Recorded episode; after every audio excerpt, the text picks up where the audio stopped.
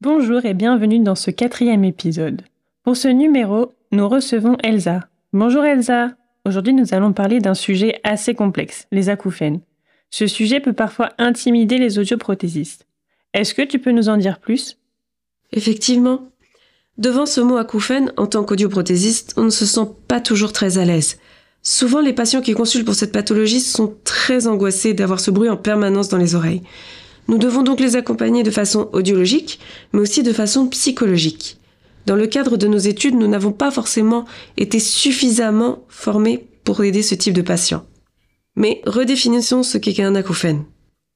Les acouphènes sont une perception auditive fantôme générée quelque part dans les voies auditives, la tête ou le cou. 90% des personnes souffrant d'acouphènes présentent également une perte auditive à des degrés divers. Ce n'est pas l'acouphène qui crée la perte auditive, c'est généralement la perte auditive qui met en évidence l'acouphène. Très important à savoir, le ressenti de l'acouphène est vraiment propre à chacun. Par conséquent, un patient peut être très gêné et un autre très peu. Ok, donc si je comprends bien, l'acouphène est quelque chose de très personnel et dépend de chacun. Est-ce que ça se mesure? Oui. Tout d'abord, il faut évaluer l'état général du patient. Pour cela, il faut effectuer une anamnèse poussée en relevant bien les noms qu'il utilise pour décrire son acouphène. Si ce sont des noms plutôt positifs ou négatifs, on évalue ainsi la dimension affective. On continue en posant de multiples questions, oreille droite, oreille gauche, les deux. Identiques ou différents, continu ou pulsatile, stable ou fluctuant, modifié par un mouvement de la tête ou du cou. Et on s'intéresse à l'historique de l'acouphène. La première apparition, si ça a été progressif, soudain, les événements marquants dans les jours ou les semaines ou les mois qui ont précédé l'apparition, s'il y a eu entre autres des chocs traumatiques. Est-ce que le stress a été un facteur lors de l'apparition de l'acouphène Est-ce que l'acouphène est accru par le stress ou la fatigue? Est-ce qu'il a déjà essayé d'autres traitements pour les acouphènes? Il faut aussi relever toutes les inquiétudes du patient à propos de son acouphène. Après l'anamnèse, on effectue une acouphénométrie qui consiste à évaluer la fréquence et l'intensité de l'acouphène. L'acouphène est repéré sur l'audiogramme afin de le rendre visible et objectif pour le patient. Ceci nous permet d'avoir une meilleure vision de l'acouphène et de son ressenti par le patient. On demande ensuite au patient de désigner sur une échelle visuelle analogique la gêne que représente son acouphène et son intensité. En fonction du résultat, on pourra évaluer s'il faut une approche plus psychologique ou plus audiologique. Si la gêne est forte avec une petite intensité, on s'orientera davantage du côté psychologique.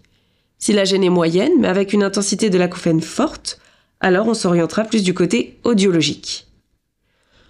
En fonction des résultats, il sera plus facile en tant qu'audioprothésiste de mettre en place une thérapie adaptée au patient. Pour avoir une évaluation plus poussée, on lui fait remplir le questionnaire THI. THI signifie Tinnitus Handicap Inventory ou inventaire des handicaps liés à l'acouphène. Ce test consiste à répondre à 25 questions en 5 minutes sur son acouphène. En fonction des réponses, il y a un barème de points. 4 points pour oui, 2 points pour parfois et 0 points pour non. Si le total est inférieur à 40, une simple guidance est préconisée, c'est-à-dire une approche plus psychologique. S'il est supérieur à 40, en plus de la guidance, on utilisera une aide auditive ou un générateur de bruit. Donc on ajoute une approche audiologique.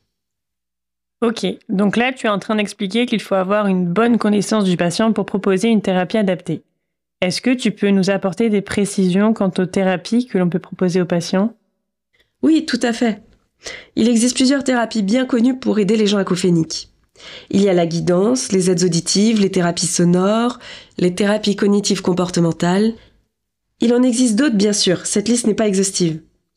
Il nous appartient de prévenir le patient que dans la très grande majorité des cas, l'acouphène ne disparaît pas, on apprend à vivre avec. En fonction de chaque patient, on adoptera une thérapie plutôt qu'une autre.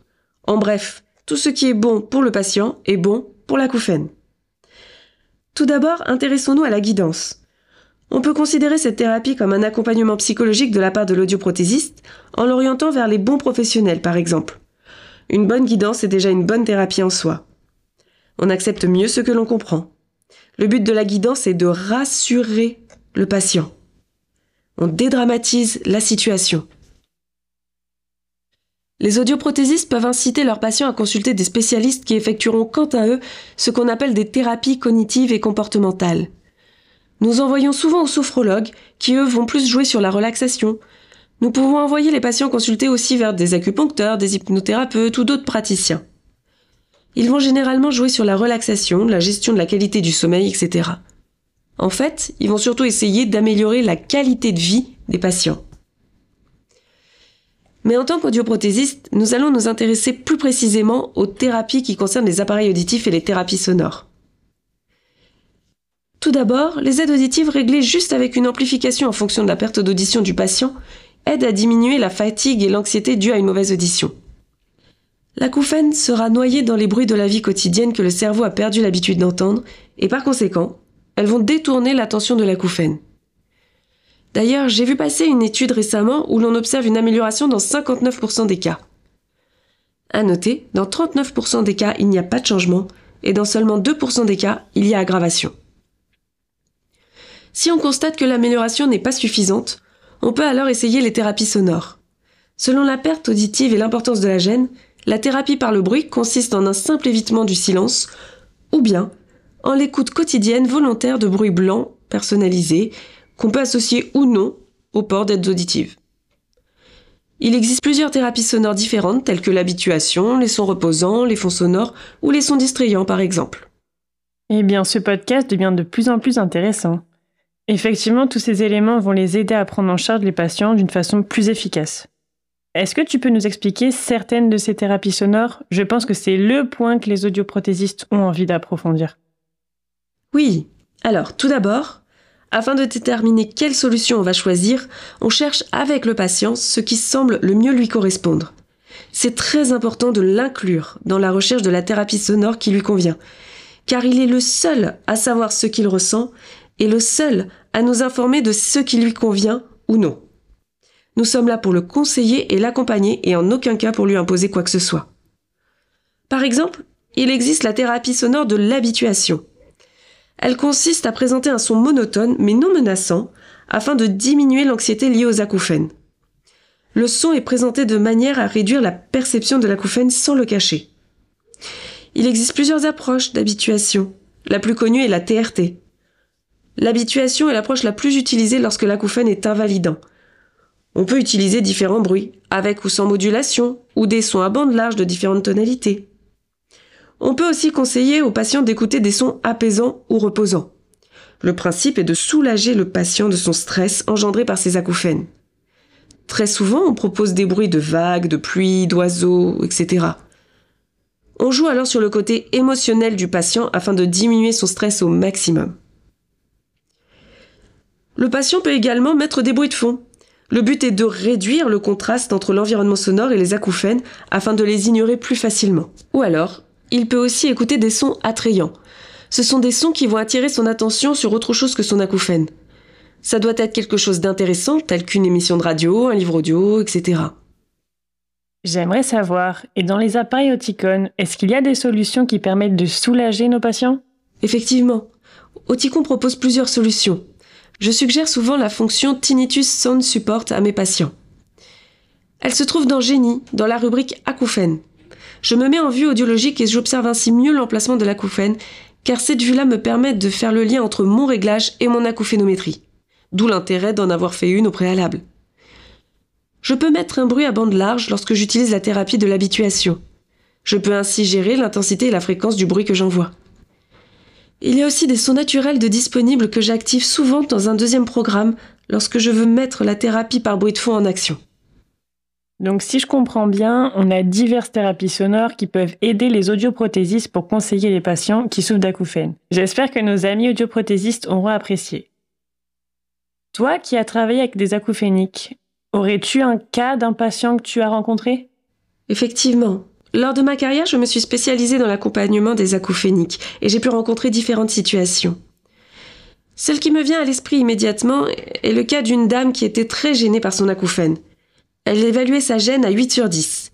Elle n'arrivait plus à dormir la nuit, ni à travailler le jour. Dès la première consultation, je lui ai tout de suite conseillé de dormir avec le bruit des vagues. Ça a été une révolution pour elle. Elle a enfin pu faire des nuits plus longues et elle s'est même mise à rêver de la plage.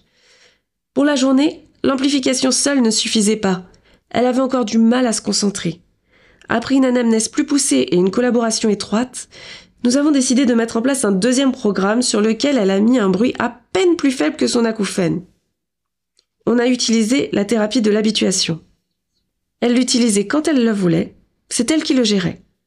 Elle en était ravie de pouvoir contrôler elle-même sa thérapie sonore grâce à l'application sur son smartphone. Elle pouvait ainsi gérer l'intensité et l'activation ou non de ces différentes thérapies. C'est important pour un patient de se dire qu'il a le contrôle. Nous diminuons ainsi le stress et l'anxiété liés au côté incontrôlable de l'acouphène. Cet exemple nous permet de nous donner un peu d'espoir. Cela nous montre qu'on peut avoir du résultat même sur des cas qui semblent très compliqués. C'est sûr. Il peut arriver que dans certains cas, comme les patients sans perte d'audition par exemple, que seule la guidance suffise à les mettre en confiance et à apprivoiser leur acouphène. On joue alors un rôle d'accompagnant qui les rassure. L'accompagnement est une part importante du métier d'audioprothésiste, surtout pour un patient acouphénique qui a besoin d'une attention particulière. Notre métier est là pour aider psychologiquement et audioprothétiquement. Pour cela, les outils mis à disposition par Oticon nous permettent de mener à bien notre prise en charge telle que la fonction Tinnitus Sound Support d'Angénie. À travers notre échange, j'ai bien compris que l'acouphène est un sujet très complexe et qui demande une attention particulière. Merci beaucoup Elsa pour toutes ces explications qui vont éclairer nos auditeurs et leur permettre une meilleure prise en charge. Rendez-vous bientôt pour un prochain épisode. En attendant, vous pouvez nous retrouver sur nos différents réseaux sociaux et sur notre site internet oticon.fr.